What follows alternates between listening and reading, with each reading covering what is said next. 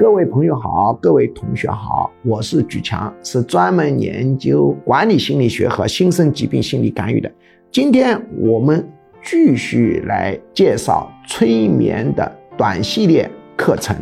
今天我们讲催眠的各种学派，叫自我暗示学派，又叫自我催眠学派。这一学派的一个核心理论是强调，所有的催眠本质上都是自我催眠。所以啊，他认为根本不存在外部对你的催眠，外部对你的催眠是一个假象，本质上是你自己相信的。当然，这种说法也是有相当的一个道理的。当然，这个学派那个学派，我们认为这个啊，在实际运作中都是呢兼收并蓄的，不会固定用于某种办法。但自我催眠学派呢，确实解释了一个。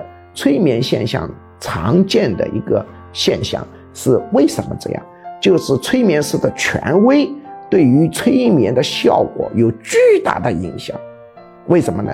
因为你容易相信权威。